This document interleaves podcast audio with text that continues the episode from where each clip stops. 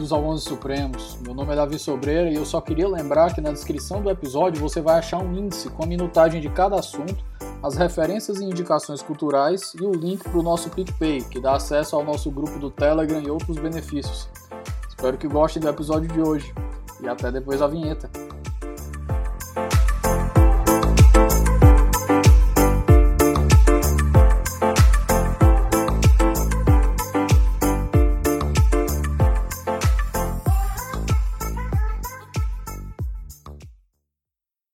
Meus queridos, bom dia, boa tarde, boa noite para a hora que você estiver escutando aqui.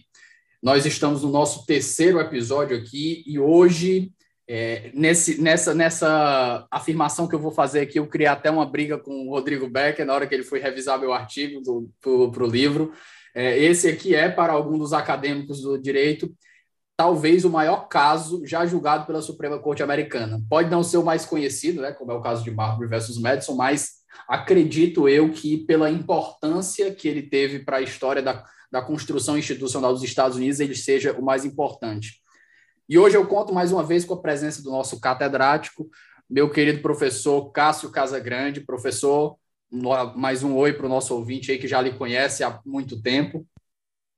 Olá, Davi Sobreira, estamos aqui novamente para debater um grande julgamento da Suprema Corte. É um prazer voltar aqui ao 11 Supremos podcast que, como sempre digo, é um dos mais reputados, mais célebres na área do direito e tem uma grande audiência, então fico sempre muito feliz quando posso voltar aqui e conversar com seus ouvintes. Perfeito. Então, pessoal, hoje nós conversaremos sobre um caso de 1819, McCulloch versus Maryland. Mas como eu estava conversando com o professor Cássio aqui, para a gente conhecer McCulloch, acontece com muitos outros casos, a gente tem que fazer um regresso a que a gente não pode chamar de constituinte no sentido técnico da palavra, né? Como o professor já estava me puxando a orelha aqui quando a gente estava discutindo, nós temos que voltar à Convenção Constitucional de 1776. Ou, oh, 1787, perdão, 776 foi a, a independência, 87 foi quando eles começaram a confeccionar a Constituição dos Estados Unidos. E surgiu o primeiro e mais importante dos problemas, que era até que ponto seriam, seria a União capaz de solapar o poder dos estados. Então, professor, com esse pontapé inicial, eu deixo o microfone para o senhor e vamos tratar da história da Convenção Constitucional. Sim, é um bom começo. Uh, a Convenção da Filadélfia, é bom lembrar, ela não foi convocada inicialmente para fazer uma nova Constituição, não é? Na verdade, não houve, a rigor, uma convocação. Né? Foram líderes políticos de alguns estados, como Alexander Hamilton, como James Madison, que percebiam é, que depois da independência, os estados, é bom lembrar, cada qual com sua Constituição, com seu governo próprio, estavam tendo dificuldades uh, em harmonizar essa convivência. Começou a surgir, inclusive, como vocês sabem, rivalidades entre os estados problemas uh, de navegação, de crises tributação. Finan crises financeiras, todo mundo emitindo moeda. Débito, né, dívidas.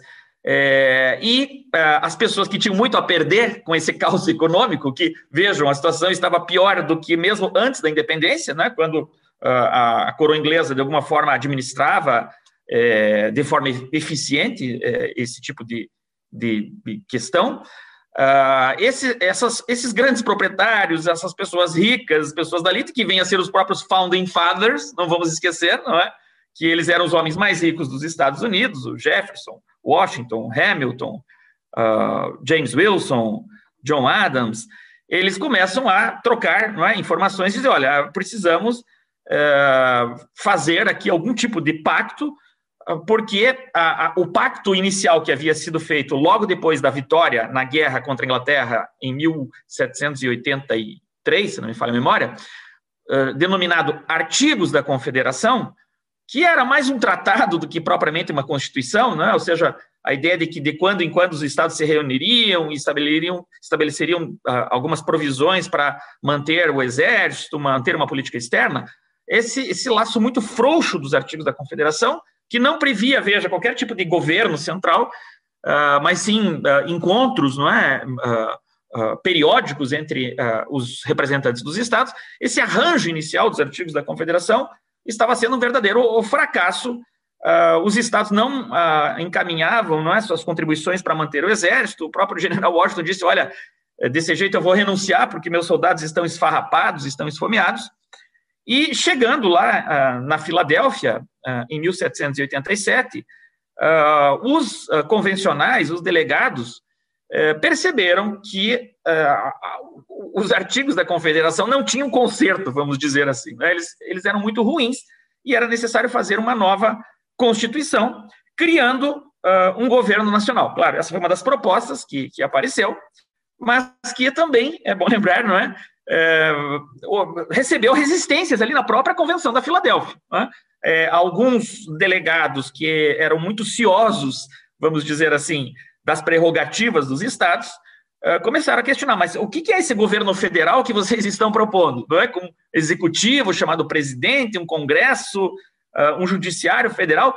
E começou já a ver ali, veja que interessante, Davi e ouvintes, uma divisão política entre aqueles que eram favoráveis a, nesta convenção, uh, propor a instituição de um governo federal e aqueles que eram contrários à criação de um governo federal, que até né, muitos desses contrários diziam poderia ser um monstro de três cabeças, né? ou seja, uh, substituir aquele governo colonial inglês distante por um outro governo central uh, com judiciário, executivo, legislativo federais, daí a ideia né, do monstro de três cabeças, e que poderia suprimir as liberdades e prerrogativas do Estado. Então, todo mundo conhece, esse foi o debate federalistas antifederalistas. Então, federalistas que eram favoráveis à, à criação da União e do governo federal, e os antifederalistas que, embora reconhecendo uh, a insuficiência dos artigos da, da, Confederação, não estavam de acordo com a, a criação de um governo nacional centralizado. Uh, e, claro, né, todos conhecem a história, uh, venceu a facção federalista, venceu a, a, a ideia de que sim, deveria ser criado um governo nacional, mantendo, claro, ao mesmo tempo, a autonomia dos governos estaduais. E a, a ideia central, isso é muito importante para entender o caso McCulloch versus Maryland, é que uh, os estados uh, cederiam poderes enumerados para a União. Tá? Ou seja, sim, esse governo uh, federal seria um governo central, ele existiria, mas um governo de poucos eh, poderes, um, um governo de poderes limitados, e tudo que não estivesse é, designado para esse governo da União, para esse governo federal, seria é, atribuído aos governos estaduais, uma espécie de competência remanescente, como nós chamamos hoje, né? E até veja, essa técnica, Davi, que nós usamos na nossa Constituição vigente e atual,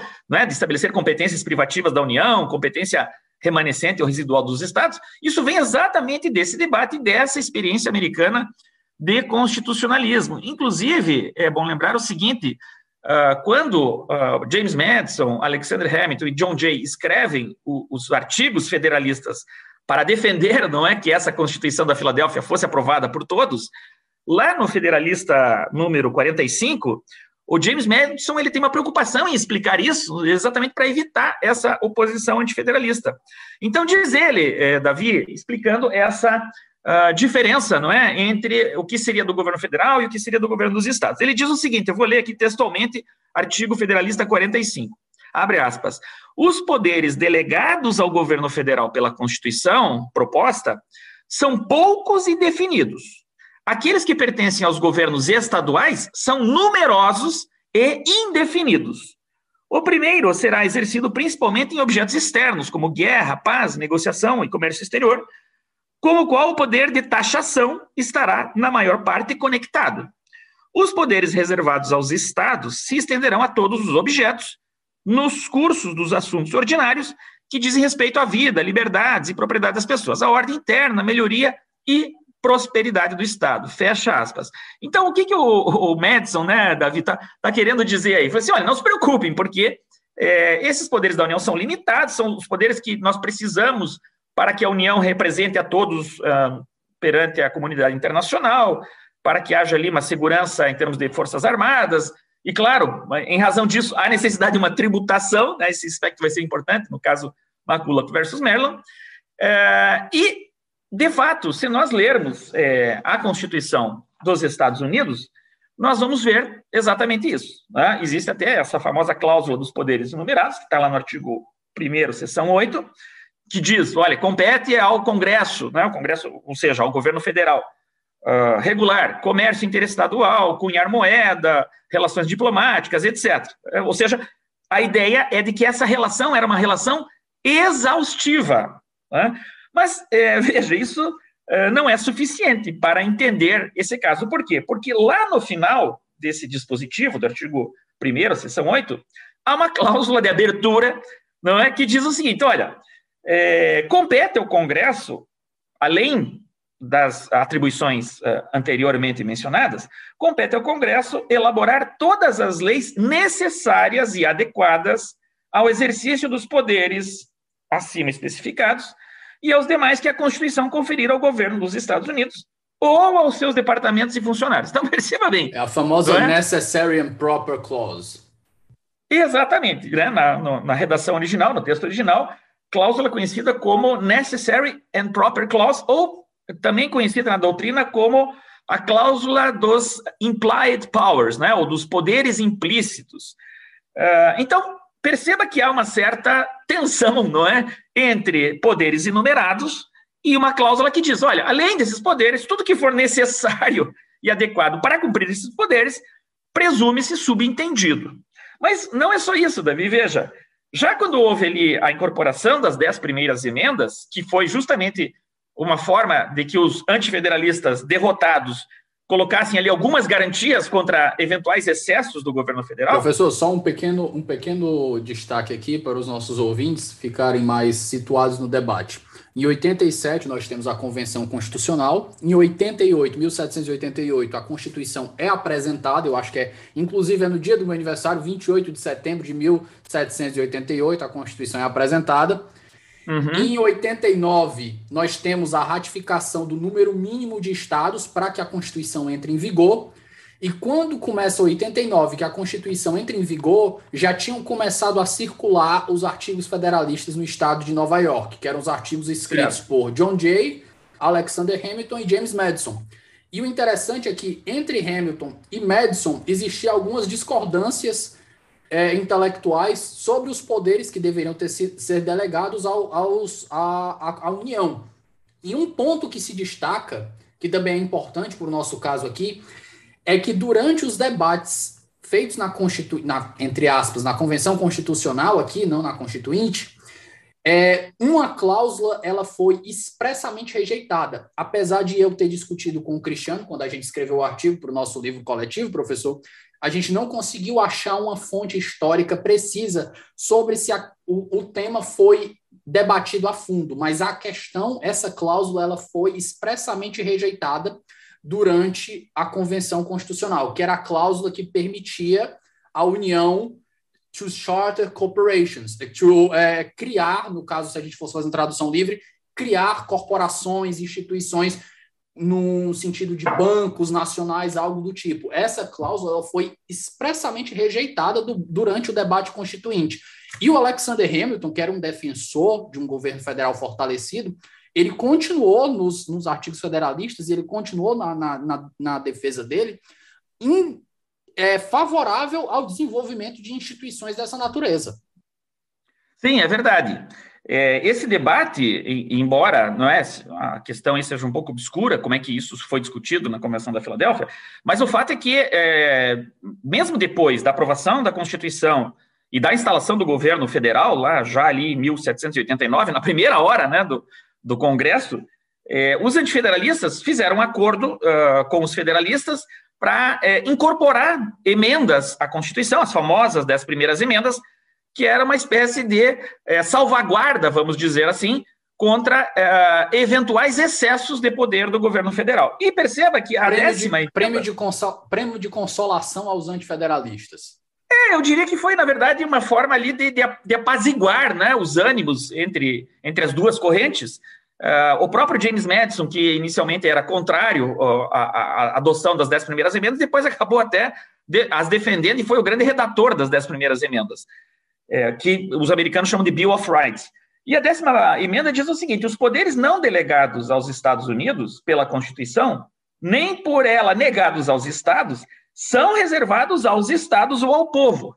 Então, é, ficou, não é, aquele, isso demonstra aquela, aquele, aquele temor que havia de que o governo federal é, crescesse muito e viesse a, a, a, a suprimir, vamos dizer assim, prerrogativas ou liberdades dos estados. E, de fato, Davi, como você mencionou, essa questão do governo federal poder ou não criar, vamos dizer assim, numa linguagem contemporânea, empresas estatais, não é? Ou seja, uh, corporações ou instituições do governo federal, era algo uh, um pouco nebuloso. E justamente por isso, né, no, no, início ali do governo do George Washington, né, quando então o governo federal é instalado, é eleito o presidente Washington, por consenso, instalado o governo, a, a Suprema Corte, o, o, o, Washington tinha ali, digamos, como o seu grande cérebro, não é? O Alexander Hamilton, uh, que era um federalista radical, vamos dizer assim. Era um, um, um, um dos founding fathers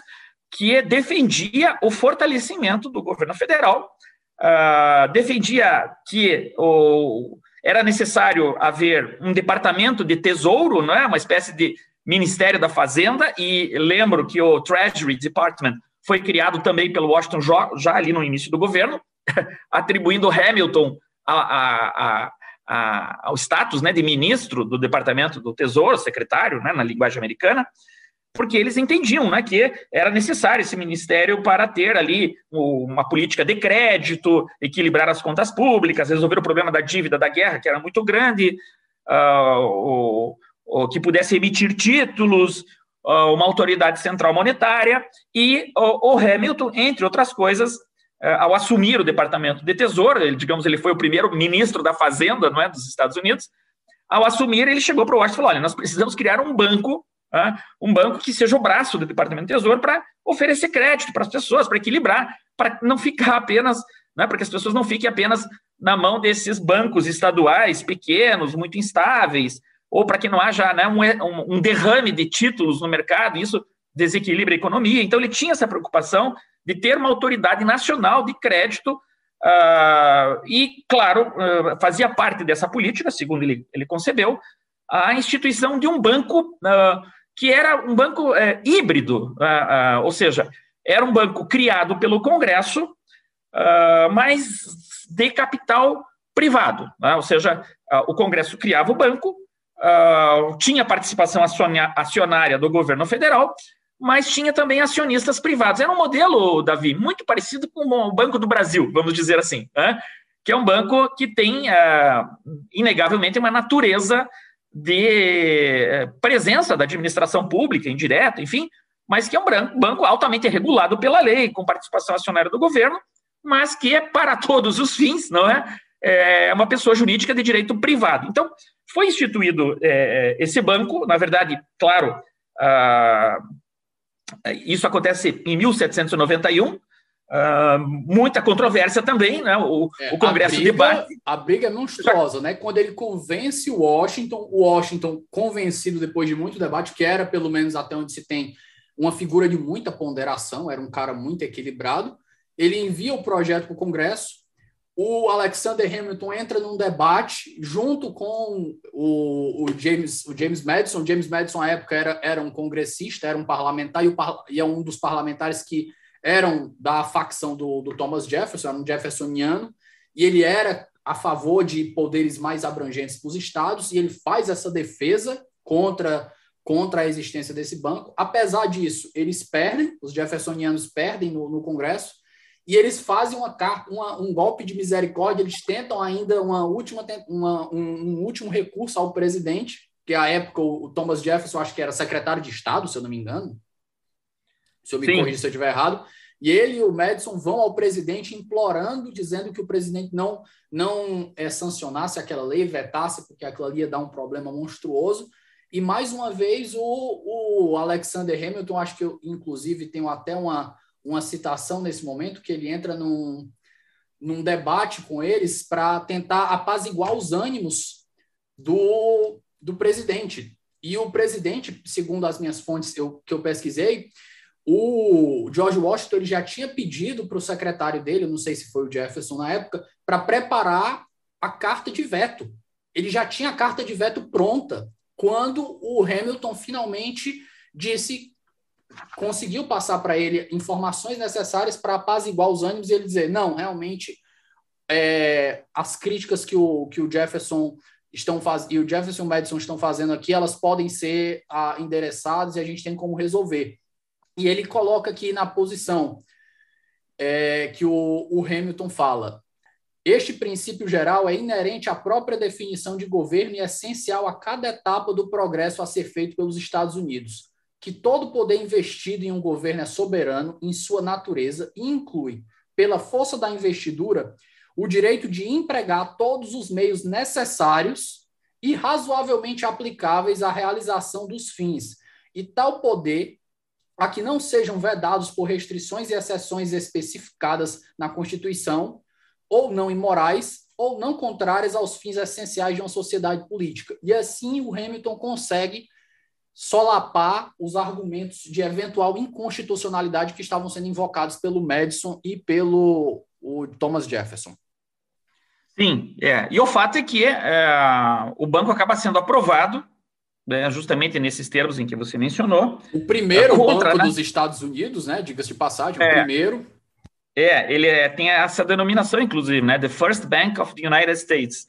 E, e, e, contra a oposição do Jefferson, né? Como você mencionou também, porque o Jefferson ele tinha essa visão mais estadual, vamos dizer assim. Ele, ele era um defensor dos estados, especialmente, aqui também tem um conflito norte-sul, é, dos estados do sul, né? porque era aquela visão é, que a vocação dos Estados Unidos deveria ser uma vocação agrária, de pequenos proprietários, uh, e esses proprietários, em geral, precisavam de um crédito uh, para financiar a, a, agricultura, o fomento, e era mais adequado ter bancos locais que compreendessem melhor essa realidade, já que né, se pensava que, bom, esses pequenos agricultores lá da Virgínia, da Geórgia, vão ficar espetados aqui numa dívida do governo federal e que cuja política sabe-se lá o que vai acontecer. Ah, o Hamilton não, o Hamilton já tinha uma, uma ideia de que a vocação dos Estados Unidos seria industrial, voltada ao comércio externo, e que, portanto, era necessário o fortalecimento do governo federal. Mas, seja como for, é bom lembrar também, Davi, que,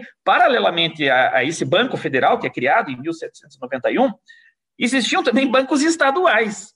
É? Então, o, o, Banco Federal, é bom lembrar isso, ele surge também como uma espécie de concorrente uh, dos bancos estaduais. É, perceba que ali por volta de 1806 já havia cerca de 240, 240 e tantos bancos estaduais nos estados. E que viam, não é? Claro, um governo que tinha mais capital, o, governo federal, o banco que tinha mais capital, viam ali uma é, rivalidade. É, já o governo federal é, via com maus olhos esses bancos, porque, por vezes, é, concediam crédito de forma descontrolada, é, havia bancarrota de bancos, isso prejudicava a economia. Uh, ou então esses bancos adotavam medidas de, de, execução de dívidas muito drásticas, o que né, causava certos tumultos. Então havia essa, essa dualidade não é, é do governo federal querendo, vamos dizer assim, botar ordem no mercado de crédito uh, nos Estados Unidos e os estados ali receosos de ceder né, seus bancos estaduais de uh, uma concorrência.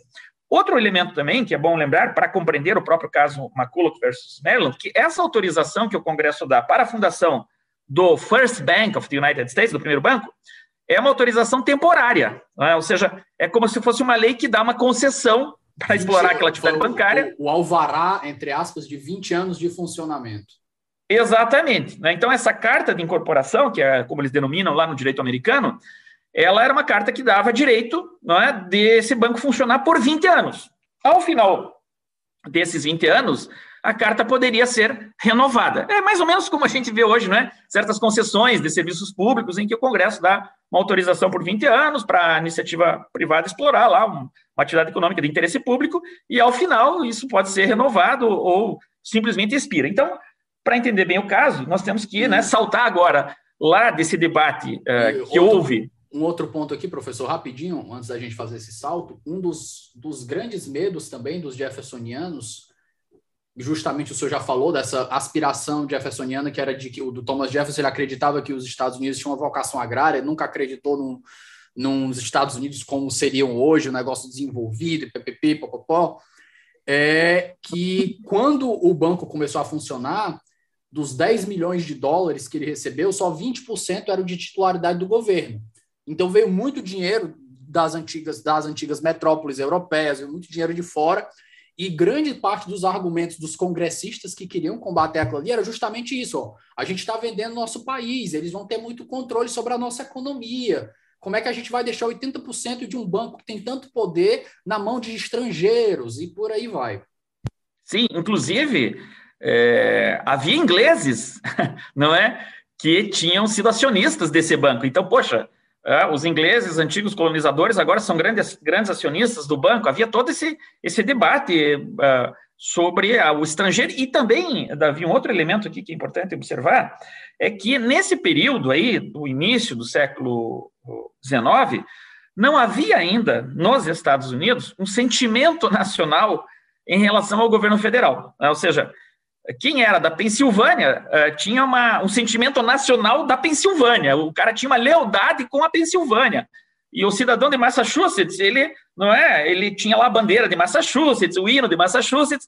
Não é bom lembrar, não havia sequer hino nacional, não havia ainda uma bandeira uh, oficial dos Estados Unidos como governo federal. Essa bandeira, na verdade, só vai ser adotada depois ali da guerra contra a Inglaterra. Né? Claro, havia a bandeira lá sob a qual os, os três estados lutaram, mas era mais um símbolo ali da, da União Militar do que propriamente é, aquele símbolo nacional tal como nós entendemos hoje. Então, ninguém se sentia, é, Davi, ah, eu sou americano, não é? Eu sou uh, uma cidadania americana. Isso não, não havia essa noção. Uh, isso é importante para entender. Isso ainda estava em formação. Então, havia é, essa desconfiança do governo federal, ah, as pessoas tinham uma, uma lealdade política e cívica com os governos estaduais. Tá?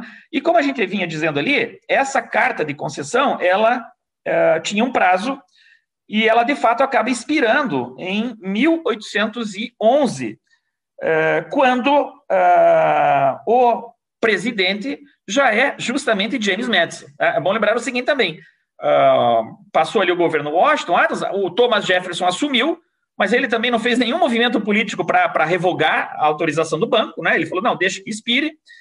Uh, e o James Madison, que lembro, né, como você mencionou, uh, tinha sido um opositor à criação do banco. Depois, quando assume, uh, o banco não existia mais.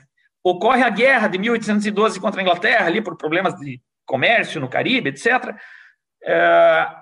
a, a, economia americana começa a enfrentar muitas dificuldades e o Madison muda de ideia. Né? Diz: olha, é, não vou ficar prisioneiro de um erro. É, de fato, o banco, é, um banco federal, é necessário, é útil aos propósitos. Ou seja, quando a pessoa está no poder, ela acaba é, caindo ali no certo pragmatismo, né? O Mark Tushnet, ele é bem, ele é bem eu não vou dizer qual a palavra, acho que ele é bem leniano, não sei nem se é leniente, mas ele pega leve no, no, com o Madison nessa, porque ele disse que o Madison realmente fez o meia-culpa. Ele disse: ele, ó, o tempo me mostrou, o tempo, esses 16 anos de parlamentar, 20 anos de parlamentar, me mostrou que realmente as minhas convicções precisavam ser alteradas. Mas um ponto curioso, professor, é que antes da, do, Mad, do, do Madison ter mudado de opinião, porque a, a guerra, para ver como o destino, a, como a história é, né? Foi em 1811 que o, o Alvará precisou ser renovado e o governo não se movimentou tanto. Então a gente teve 17 senadores votando a favor e 17 votando contra.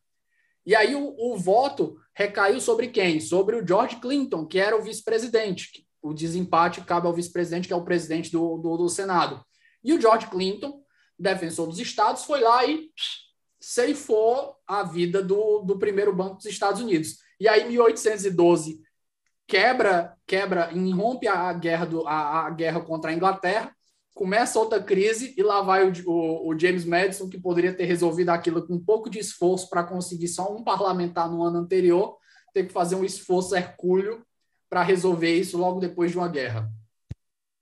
Exato. É, isso é muito comum até na política dos dias de hoje, né? Uma coisa é a tua ideologia, a tua convicção, mas quando você chega ao poder, você, por vezes, tem que ceder a, a sua ideologia, a sua convicção, ao pragmatismo, às necessidades que se impõem, e, de fato, é, foi isso que aconteceu. É, não vejo até que seja incoerente, porque ele mesmo admitiu, né? Olha, a realidade mostra que o banco é necessário E, é, de fato, não é? em 1816, me corrija aqui se eu estiver errado, mas acho que é isso mesmo, é, o Madison apresenta ao Congresso o projeto de criação do Second Bank of the United States, né? ou seja, criar um novo banco, que seria o segundo banco federal, o segundo banco dos Estados Unidos, e, de fato, nessa ocasião, ele vai obter a aprovação do Congresso. O, assunto continua sendo bastante uh, controverso, há muita oposição também, até né, os que se opõem dizem, poxa, mas você antigamente sustentava o contrário, agora mudou de ideia. O Madison teve problema com isso também, mas o fato é que o banco é, foi criado e, da mesma forma, Davi, esse segundo banco dos Estados Unidos, the Second Bank of the United States, ele é, também é uh, criado por uma carta de incorporação com a duração de 20 anos. Ou seja, esse banco uh, em tese, uh, perduraria de 1816 até 1836. E veja que, uh, quando estiver para expirar novamente, nós vamos ver lá na frente, né, antes do julgamento do, do caso, eh, ou melhor, muito depois do julgamento do caso, eh, vai também ser objeto de controvérsia, porque o presidente Andrew Jackson, como veremos, vai se opor não é, à, continuidade do banco. Mas, enfim, o banco é uh, reestabelecido, agora com outro nome, mas era o mesmo propósito do primeiro banco. Uh, e isso suscita muita. Uh, Legislação muita... hostil nos estados. Exatamente, muita, suscita muita oposição nos estados. Né? Os estados dizem o seguinte: olha, já que não pudemos evitar a aprovação do banco, a criação do Banco Federal, vamos é, começar aqui a votar leis com certos artifícios para tornar difícil a vida do banco nos estados. É bom lembrar o seguinte: esse, esse banco federal, como acontece até hoje, ele tinha sucursais, tinha suas filiais. E o Banco Federal começou a instalar filiais em alguns estados. E alguns estados simplesmente editaram leis estaduais, veja só você, proibindo é, bancos, entre aspas, estrangeiros é, de se instalarem lá. Né? Dizendo assim, ó, só pode a, haver. A palavra, né? Estrangeiro. É, Exatamente, né? dizendo, olha, o banco só pode haver bancos aqui, bancos do estado ou ainda de outros estados que instalem filiais aqui. Tá? Então, acho que, se não me engano, o estado da Indiana adotou legislação semelhante, um outro estado que eu não recordo também. Uh, mas o mais comum foi o seguinte: eh, os estados, ao invés de eh, simplesmente proibirem eh, a presença de uma filial do Banco Federal, porque também, vamos e venhamos, era de, de legalidade e constitucionalidade duvidosa, é, de forma indireta, começaram a criar tributos, tributos bastante excessivos sobre a atividade de bancos, entre aspas, estrangeiros ou forasteiros, né? ou seja, uh, dizendo assim, então, olha, bancos de outros estados ou bancos do governo federal que vierem se instalar aqui vão ter que pagar uh, tributos fixados, e eram tributos bem uh, altos, bem pesados. E isso aconteceu também no caso do estado de Maryland, né? por isso que uh, o Estado que dá nome ao caso uh, está aí. Uh, ou seja, o Banco do Estado de Maryland fixou lá uma tributação sobre eh, títulos emitidos pelo Banco Federal. Quaisquer, ah. quaisquer papéis emitidos pelo, pelo segundo, pela filial do segundo banco precisaria pagar uma taxa, acho que de 2% do, do valor, alguma coisa do tipo. Uma coisa Isso. bem pesada. Agora, uma curiosidade aqui, professor, que também só foi descoberta depois do julgamento pela Suprema Corte e que isso poderia ter afetado o julgamento se tivesse sido descobrido an descoberto antes. O William McCulloch, James William McCulloch, que é o nome do, do gerente da filial, antes de ser gerente da filial, salvo engano, ele era um bancário do segundo banco. E ele usava a sua posição para comandar um esquema de corrupção com alguma coisa que seria equivalente hoje a um uso de laranjas para desviar dinheiro. Isso só foi descoberto pós-decisão. Se isso tivesse sido descoberto talvez antes, talvez deveria, poderia ter pego muito mais pesado para o John Marshall conseguir empurrar suas visões nacionalistas à época. Mas é. continuando. É, é, na verdade, veja, é, havia sim, né, os que eram contrários a esse banco federal denunciavam que havia muita corrupção, porque, como você deve imaginar, isso também aconteceu no Brasil, não é, por muito tempo. É, o, banco, o banco que tem algum vínculo com o Estado acaba sofrendo ali influências políticas, não é? Então, é, concede um empréstimo mais camarada para quem votou no partido, é, ou há esses esquemas de enriquecimento pessoal também, né, de crédito, de emissão de títulos, etc. Então, o banco era muito atacado por isso. Mas veja, também havia é, escândalos de corrupção nos bancos estaduais, porque também eram bancos é, sujeitos ali a ingerências políticas dos estados. E veja, Davi, que curioso, né? Porque aqui no Brasil também, durante muito tempo, nós tivemos, além do Banco do Brasil, que é o Banco Federal, da Caixa Econômica, nós tivemos os bancos estaduais, lembra? É, o Banco do Estado do Ceará, o Banco do Estado do Paraná, e é, houve um, um, grande debate político ali durante o governo do FHC com relação à privatização desses bancos, justamente com base no mesmo argumento, de que havia muito tráfico de influência, uh, crédito concedido que não era recuperável, enfim. Então, só para né, lembrar como uh, coisas do debate contemporâneo, às vezes, uh, nós encontramos lá na história. Um outro ponto, Bom, professor, antes da gente entrar na decisão propriamente, que a gente já está caminhando para ela, né? Foi justamente uhum. isso. O, o problema que surgiu foi o quê? Quando Maryland baixou, as, no caso, as taxas, que tributos em geral, sobre o, o segundo banco, o William McCulloch, que eu acho que ele já estava na posição de gerência, ele disse: não, não pago, porque essas exações são inconstitucionais. Você não pode tributar o Banco Nacional de pipipipopopó. Quando o caso começou a tomar corpo, que o John Marshall, que era o presidente da corte à época, que integrava junto com outros grandes nomes como Joseph Story, sabia que o, o, o caso ia subir, a primeira coisa que ele fez é: ó, isso daqui eu tenho certeza que vai ser um dos grandes casos da minha vida e eu não posso deixar margens. Então ele pegou logo, ele tinha 100 ações, se eu não me engano, no banco do primeiro, do segundo banco, ele vendeu logo tudo para não ter um conflito de interesses. E outro ponto que o senhor trata também no seu artigo, que está na revista do Senado, é que os advogados que, que foram chamados para fazer a defesa eram considerados os, os, os, grandes titãs da época. Nós tivemos aí pela defesa do banco o William Pickney, o Daniel Webster e o William Hurt, e pelo estado de Maryland nós tivemos o Joseph Hopkinson, Walter Jones e o Luther Martin. E feita essa introdução aí, nós finalmente podemos entrar no mérito da decisão proferida pelo John Marshall e que foi proferida pelo John Marshall e seguida pela integridade da corte, pela integralidade Sim. da corte. Exato. É, então, qual que era o fato? O, o, Banco Federal tinha uma sucursal lá em Maryland, em Baltimore, se não me falha a memória. Uh, ele emitia títulos. Uh, o estado de Maryland queria cobrar na verdade, lançou né, um, um, uma cobrança fiscal sobre esses títulos, e o McCulloch, quem era o McCulloch? É, ele era, digamos, o tesoureiro do banco naquela filial. Né? Ele disse, não, eu não vou pagar esse tributo, porque esse tributo é inconstitucional, é ilegal, é, o Estado não pode tributar o patrimônio da União. E aqui já vem não é, um outro aspecto interessante do direito tributário, que é a questão da imunidade entre entes federativos. É, e a, essa lei de Maryland dizia o seguinte: olha, se houver recusa ao pagamento do tributo, institui-se uma multa de 100 dólares, que era um valor pesado na época.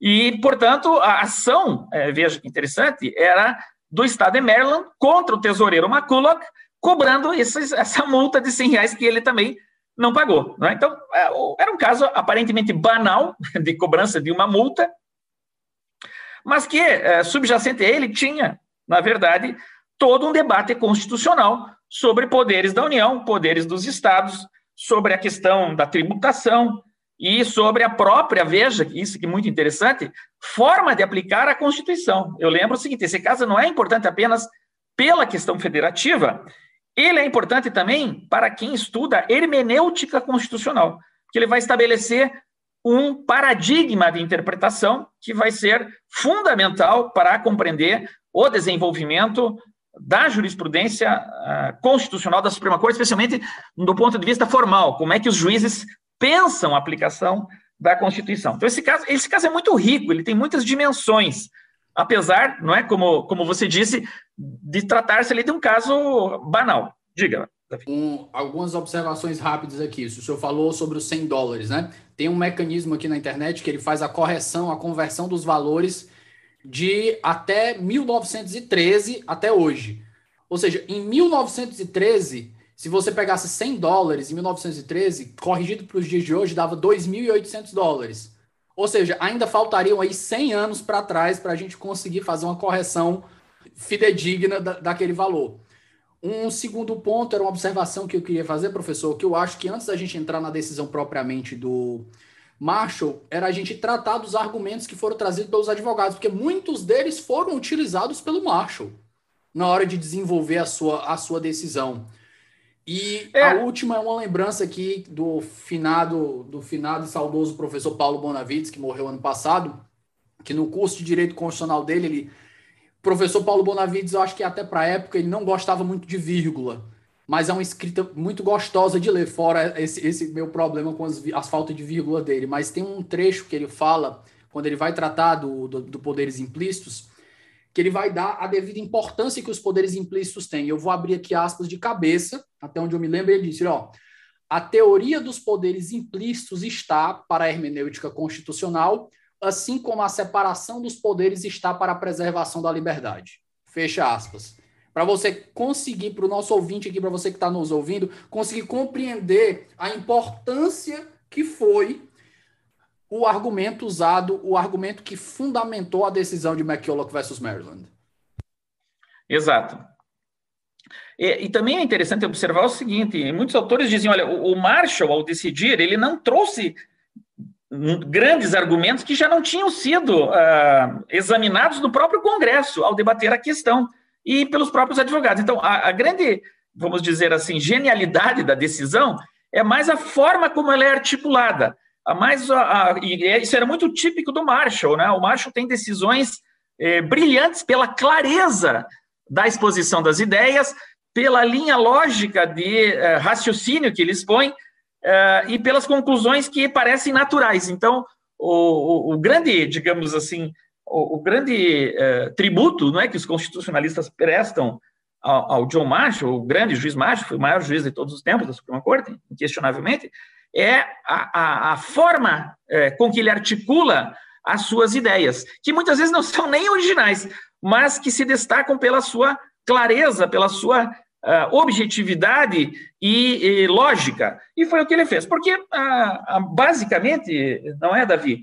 As argumentações giravam ali em torno, como nós dissemos lá no início, da correta interpretação do artigo 1 a seção 8 e da cláusula dos poderes é, enumerados do Congresso. Basicamente. Professor, se uh, o senhor me permite aqui ser mais completo, eu vou citar uma pessoa aqui que eu gosto muito. É, no meu artigo, eu trouxe aqui que os argumentos que foram levantados, eles giravam em torno de quatro pontos essenciais. O primeiro, a natureza da União. O segundo, qual era a correta interpretação da décima emenda, que era uma sucessora de um dos artigos da Confederação, e a amplitude da Necessary and Proper Clause, por, por evidência. E o, o terceiro, a discricionariedade do, da política do Legislativo Federal. E o quarto, a extensão do poder de tributar dos estados.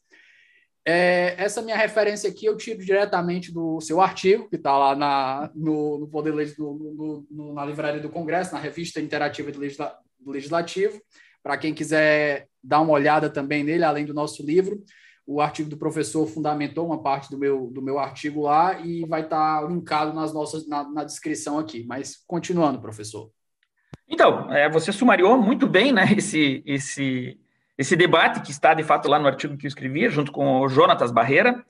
Cássio uh, Casagrande, que... Apode, Apode é Davi ou é, o, ou é o oposto? Eu acho que é Davi Apode. É, não, é Cássio Casagrande citado por Davi. É Davi, Cássio, Apode, ah, Davi, tá. né? No. Entendi. Verdade. É, então, primeiro é exatamente isso, né? O, o primeiro argumento. O que, que é a união? Qual, para que, que a União foi constituída. E nesse é, debate. Tem que lembrar que naquela época, né, como a gente já tinha conversado em Chisholm versus Georgia, para quem escutou o primeiro episódio da nossa série aqui, eu acho que é o 64, a ideia de federalismo que a gente tem hoje, a gente não pode ser anacrônico. O federalismo à época era muito parecido com uma confederação. Eles achavam que o federalismo era o quê? Era quando o Estado tivesse abusado daquilo ali, não tivesse gostando, ele podia simplesmente sair. Ele podia, não, isso aqui é uma, uma, associação de estados soberanos e cada um tem o poder de fazer o que quiser. Essa era a ideia de federalismo que ainda regia muita, muita, muita da mentalidade que existia à época, apesar de também existirem, como a gente tratou em Tismo, pessoas que já teriam superado aquilo ali. Exato. Então, o que era esse governo federal? É, e a, a, o raciocínio uh, central era o seguinte: olha, o governo federal ele foi constituído também para criar um sistema uh, de uniformidade uh, econômica nos Estados Unidos, para dar uma racionalidade econômica, e uh, está previsto, inclusive, que esse governo pode arrecadar receitas através dos tributos, e esse governo pode emitir títulos. portanto, né, segundo essa linha de raciocínio favorável à tese da constitucionalidade do banco, portanto, não há dúvida de que a União precisa, ah, para cumprir esse desiderato, ela precisa ter um banco, ou no mínimo, ah, um banco federal é ah, útil a esse propósito.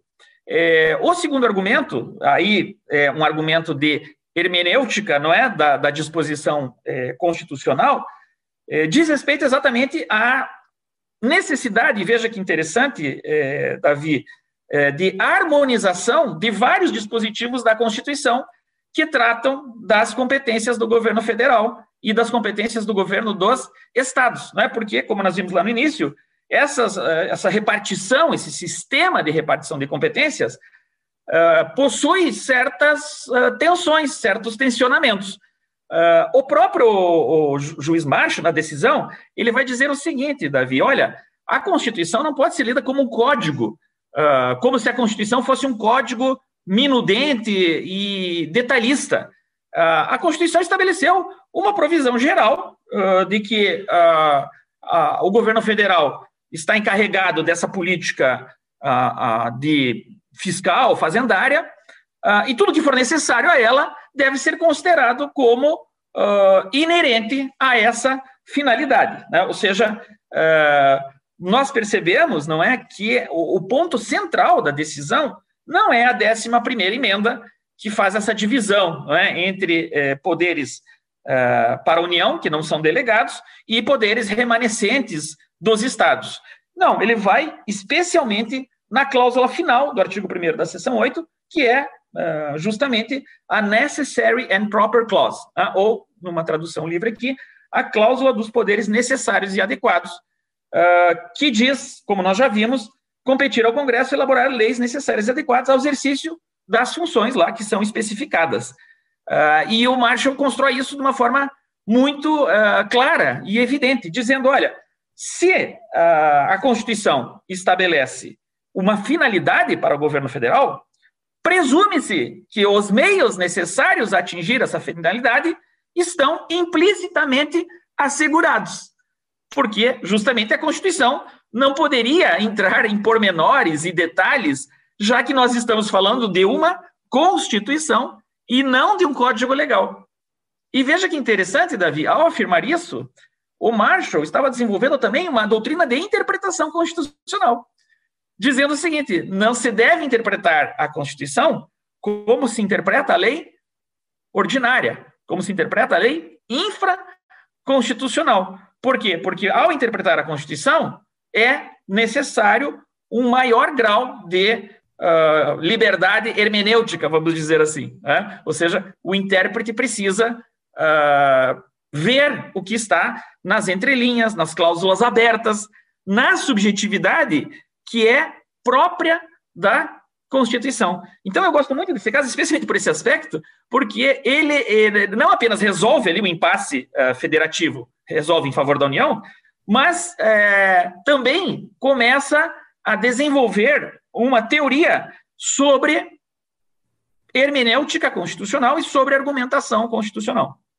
É, sobre esse ponto que o senhor falou entre ler as entrelinhas, professor, o Akhil Reed Amar, no livro dele, o America's Unwritten Constitution, quando ele trata do McCulloch versus Maryland, ele testa esses elogios ao Marshall justamente nesse ponto, que ele diz que o Marshall conseguiu fazer uma leitura do que hoje seria o que a gente estuda hoje como a Constituição não escrita, que são aqueles elementos que não precisam estar presentes, mas que eles derivam logicamente ou como precedente ou como uma lei, ou, ou são elementos que fazem parte da Constituição, apesar de não estarem expressamente nela. E ele diz que o Marshall fez com excelência a tarefa de ler entre as entrelinhas.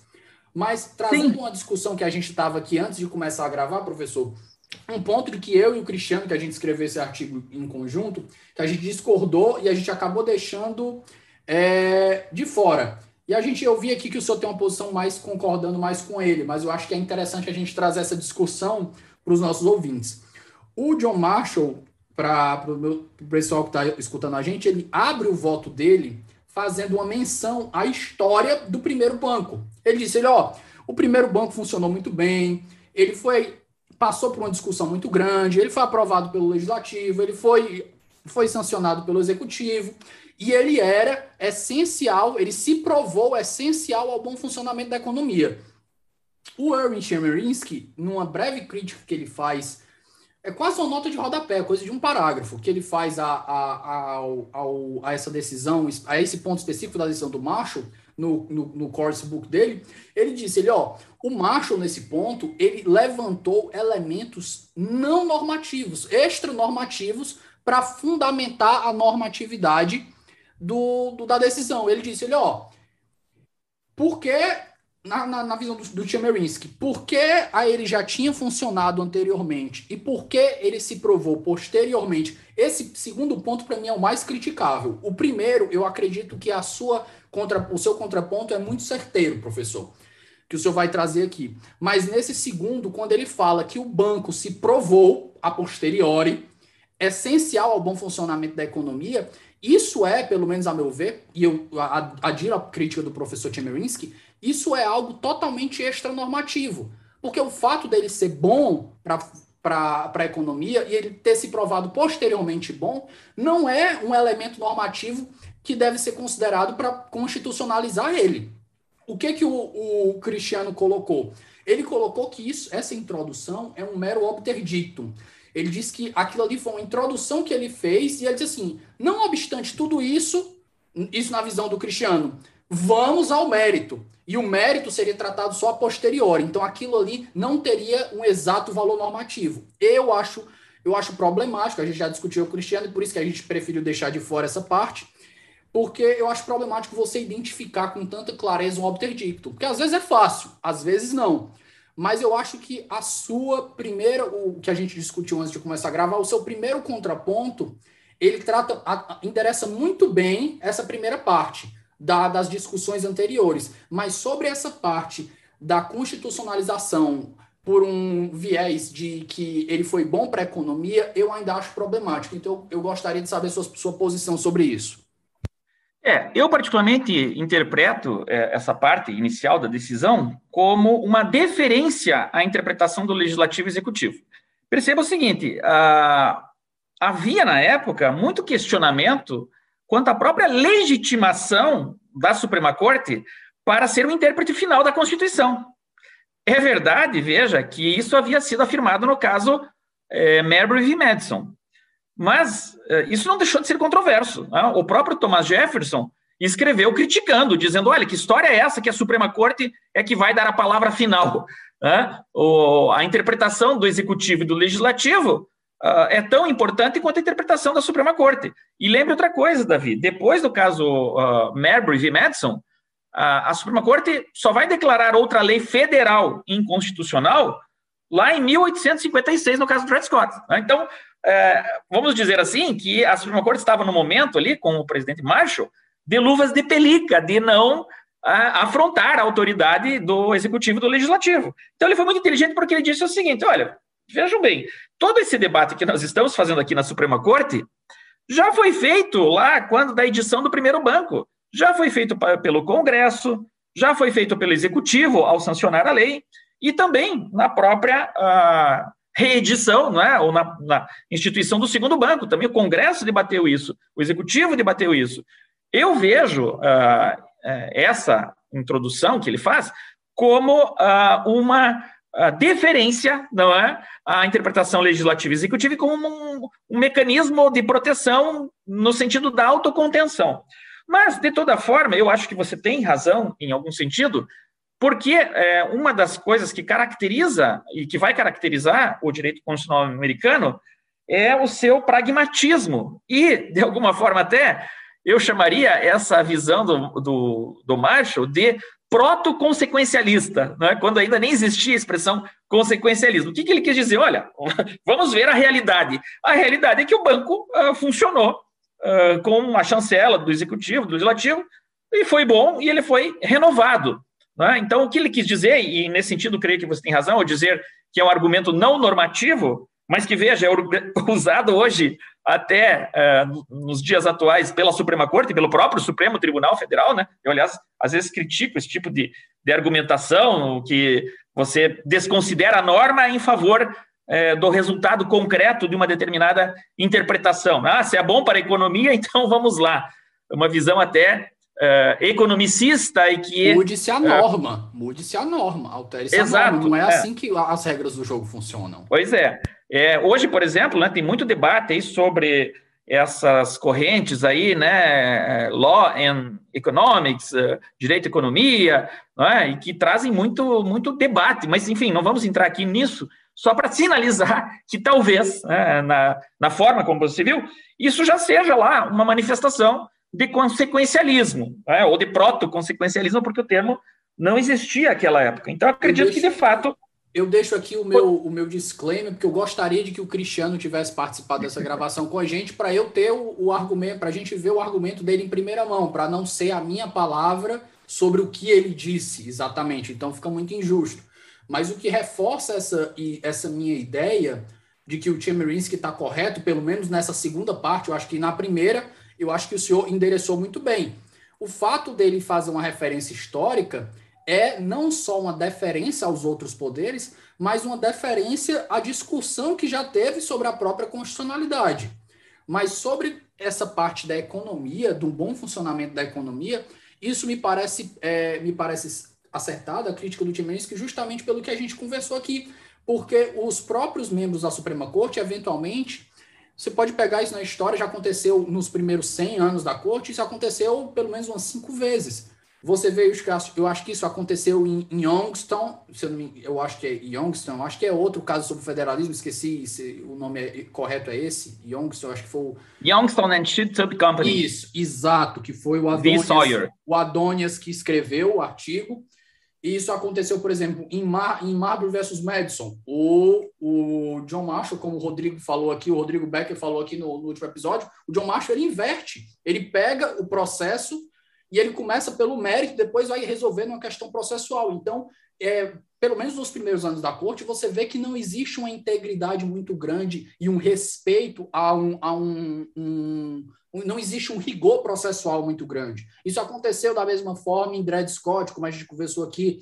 É, o, o, Roger Taney ele começa numa, numa defesa processual e depois ele entra no mérito sem necessidade para destilar os preconceitos dele sobre a raça negra e por aí vai. Então, esse, esse aspecto dele usar a economia, me parece, essa, essa ideia dele usar a economia, me parece que não se encaixa num argumento de obter dictum. Mas eu espero poder acrescentar isso aqui como um apêndice, conseguir pegar uma fala do Cristiano aqui, acrescentar esse episódio no final como um apêndice, se ele quiser me mandar no áudio do WhatsApp dele, que eu adoro conversar com ele. Mas, em seguida, professor, outro ponto que o Marshall enfrenta logo após enfrentar essa, depois dessa introdução, é que ele vai enfrentar os argumentos dos advogados sobre o que era conhecido como federalismo compacto, que é o quê? Dizer que os estados eles ainda mantinham uma certa soberania depois de ter criado a Constituição. Por quê? Porque foram os estados que ratificaram a Constituição. E aqui a gente vai lembrar do voto do John Jay lá em Chisholm versus Georgia o fato dos estados terem ratificado não significa que eles fizeram por si só. Eles fizeram através do seu povo. Foi o povo Sim. que criou a Constituição. É we the people, not we the states. Exato. Esse aspecto também é bem interessante e muito parecido com o caso Kisum, né? Porque é, também na decisão aqui fica claro isso, que há é, uma legitimidade do povo dos Estados Unidos para criar leis federais. É, então, é uma concepção diferente né, de que o povo cria leis nos estados. Não, o povo, ao eleger os seus representantes na Câmara dos Representantes e no Senado, ele também tem o poder de criar leis federais. E tanto que na, a, na décima emenda, na é verdade, uh, está bem claro isso. Os poderes não delegados aos Estados Unidos pela Constituição, nem por ela negados aos Estados, são reservados aos Estados ou ao povo. Então, essa linguagem né, do povo, o povo dos Estados Unidos, é, ela também é relevante aqui, inclusive, veja, pelo fato de que a Constituição não uh, delimitava exatamente quem era cidadão dos Estados Unidos. Então, havia essa dificuldade. É, os cidadãos dos Estados Unidos são cidadãos dos estados, né? e até hoje, para determinar quem é que pode votar no processo eleitoral, as leis eleitorais são leis estaduais, são as leis estaduais que definem a cidadania política.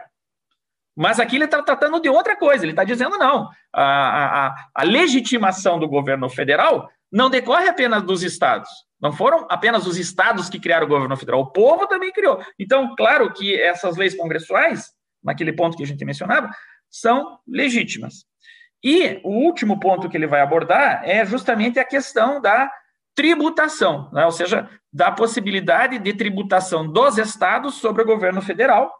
E também, veja só, não só apenas é, em relação a esse ponto, mas também como uma interpretação sobre os limites do poder de tributar. Então, seus ouvintes aí do direito tributário que estão ouvindo o programa uh, certamente conhecem esse caso, porque ele é, inclusive, muito referido na literatura jurídica a respeito de direito tributário. Todo mundo que estuda direito tributário estuda o caso McCulloch versus Maryland, assim como todo mundo que estuda direito constitucional estuda o Marbury v. Madison, uh, já que uh, há conceitos fundamentais como os limites do poder de tributação e como a vedação no a nosso semente, sistema. A semente do, do, da imunidade recíproca.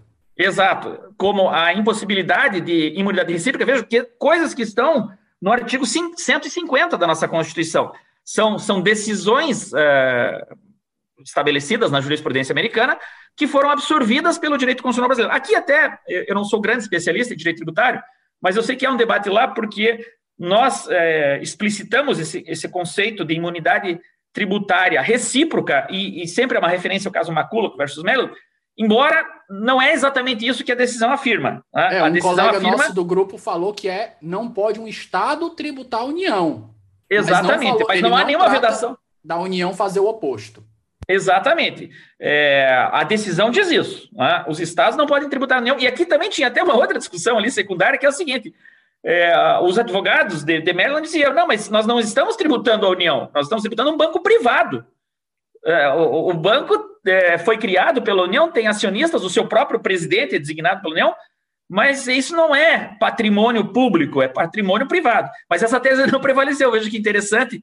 E recordo também não é, que esse tema da natureza do, da, das empresas públicas, volte e meia está aí no Supremo Tribunal Federal. Eu lembro de uma questão que o Supremo julgou sobre uh, se os empregados dos Correios teriam ou não estabilidade como servidor público, mas prevaleceu a tese de que o Correio é uma instituição privada, apesar do capital público, enfim. Então, perceba que também, não é?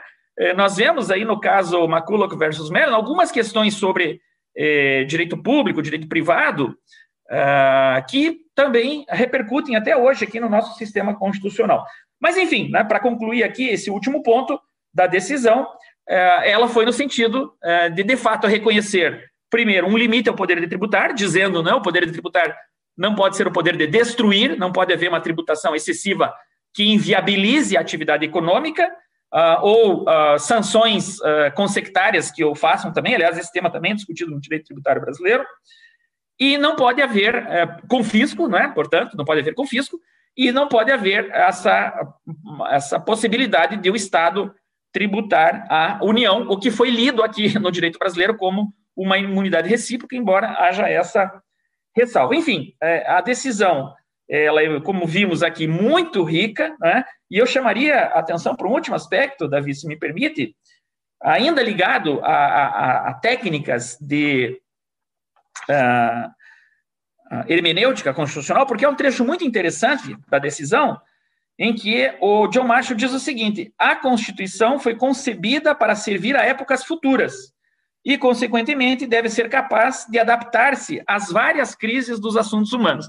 Então, veja que já estava ali o embrião do que os americanos chamam lá de uh, living constitution, né? ou seja, a ideia de que a Constituição é um documento vivo que deve ser interpretada pelas condições uh, temporais uh, dos intérpretes e dos destinatários. A ideia de que o direito constitucional ele, eh, eh, ele, ele pode se desenvolver com a passagem do tempo e com a necessidade de adequação do texto constitucional à realidade contemporânea, eh, em oposição, não é, aquelas eh, correntes lá originalistas ou textualistas que defendem um apego maior ao texto da Constituição ou à eh, intenção original dos founding fathers, dos convencionais da Filadélfia. Então, o Marshall, o original, não é? Original intent e o original public meaning, né? Os dois, as duas correntes principais. A, a intenção dos founding fathers que depois acabou sendo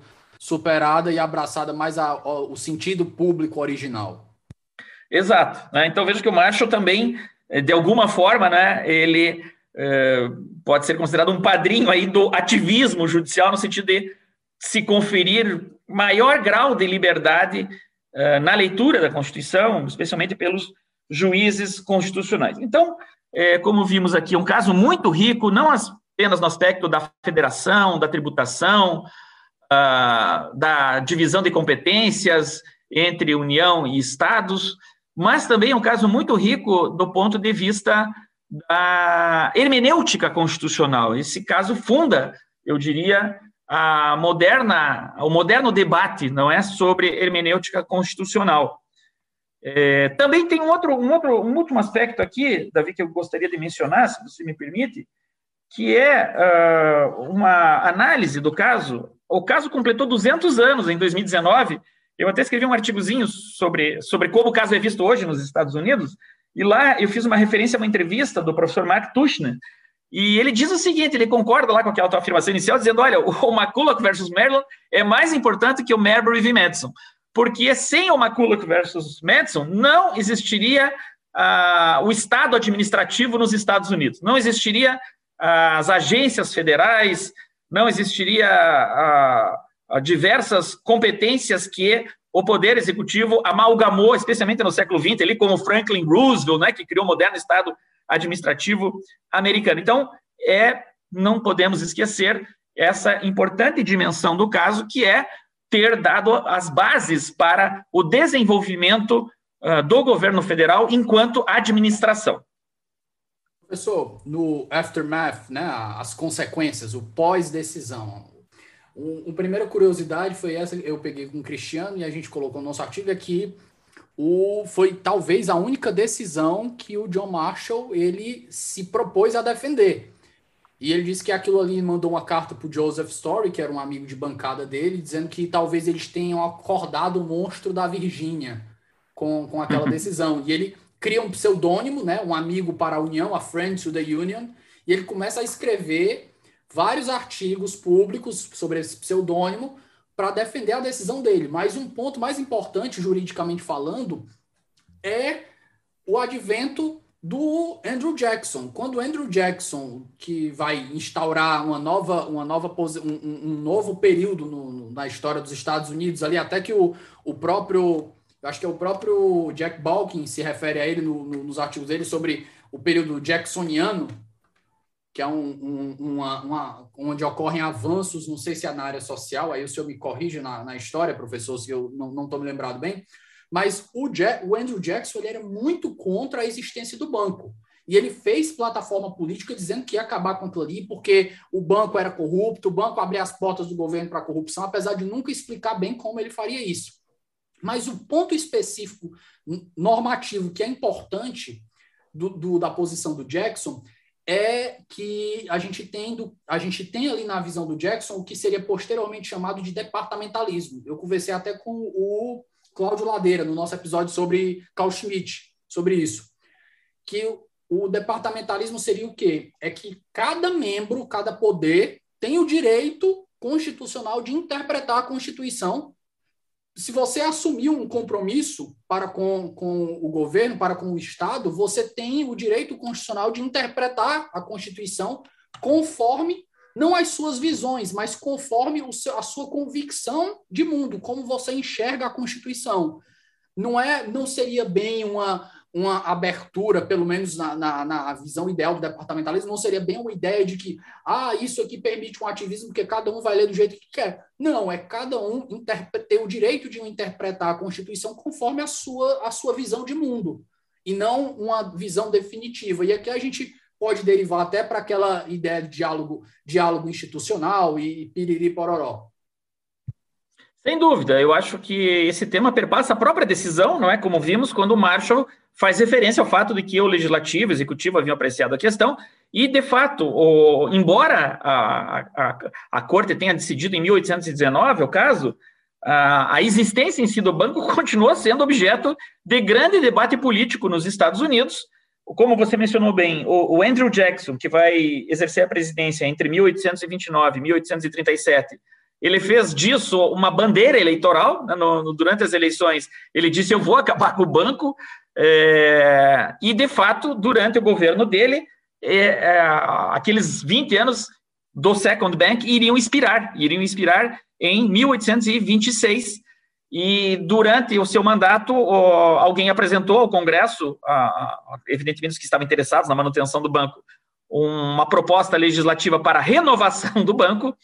É, essa proposta chegou a ser aprovada, mas o Andrew Jackson vetou né, o, o, a proposta não foi aprovada, e veja que curioso, alguns até questionaram a constitucionalidade do veto, dizendo, poxa, mas ele está vetando uh, algo que já foi uh, estabelecido pela Suprema Corte. Isso, obviamente, não prevaleceu, não é? Porque uh, ele tem o poder de veto sobre uma lei, a Suprema Corte havia decidido sobre o segundo banco e não sobre essa nova renovação, mas, de qualquer forma, ele vetou, e mais importante, eh, durante o mandato dele, expirou a licença do banco, né, a carta de, de incorporação, e ele deliberadamente não renovou, né, não vai mais haver banco, e de fato, ah, desde então, não houve mais um banco, pelo menos nesse feitio, né, que não se confunde propriamente, por exemplo, com o Banco Central dos Estados Unidos, né, que vai ter outra é, dimensão. Mas um banco comercial é, dessa natureza, de fato, não houve mais.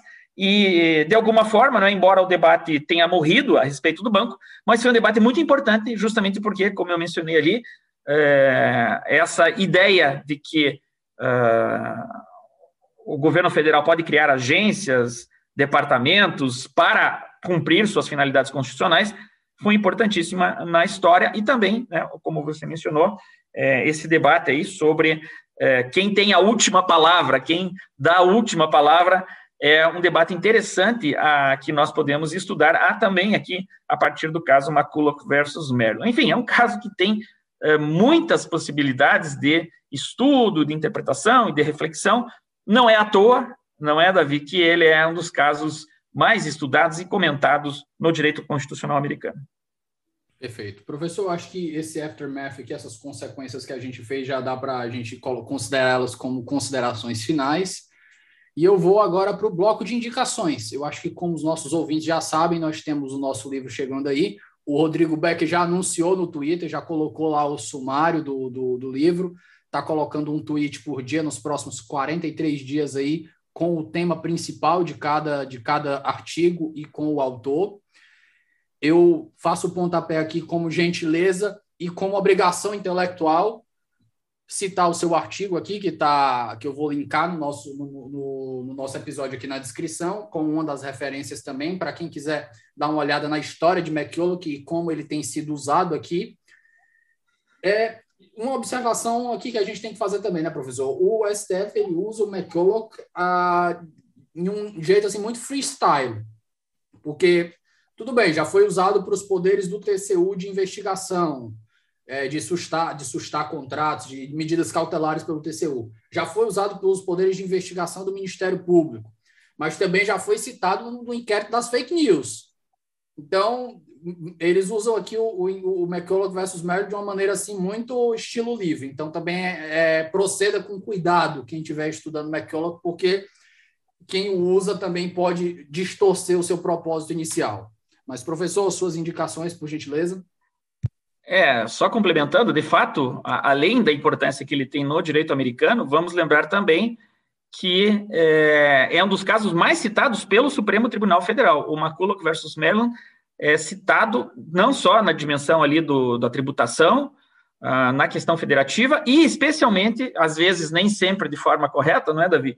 Especialmente na, no tema dos, poder, da, dos poderes implícitos, ah, que é uma doutrina que também foi agasalhada pelo direito constitucional brasileiro, além dos casos que você mencionou, Uh, talvez a decisão mais importante recente eh, em que o Supremo citou, o caso Maculo, foi aquela em que definiu os poderes de investigação do Ministério Público no recurso extraordinário 593727. Uh, ah, e, de fato, eh, ali me parece que a citação foi apropriada no contexto. Mas, enfim, uh, você já mencionou, eu escrevi um artigo juntamente com o Jonatas Barreira sobre esse caso, está na revista de informação legislativa do Senado Federal. Eu, você me pegou aqui, eu não tenho agora o número, mas é só botar meu nome. Não, não se preocupe, eu, coloco, eu vou colocar na descrição, professor. Isso aqui eu não sou tá. deixa, deixa, eu abrir aqui, eu acho que eu tenho aqui, mas pode, pode ir indicando aí que eu vou. Não, mas isso é fácil de achar. E, e a outra referência, para também trazer aqui uma literatura uh, americana, há um livro sobre o caso,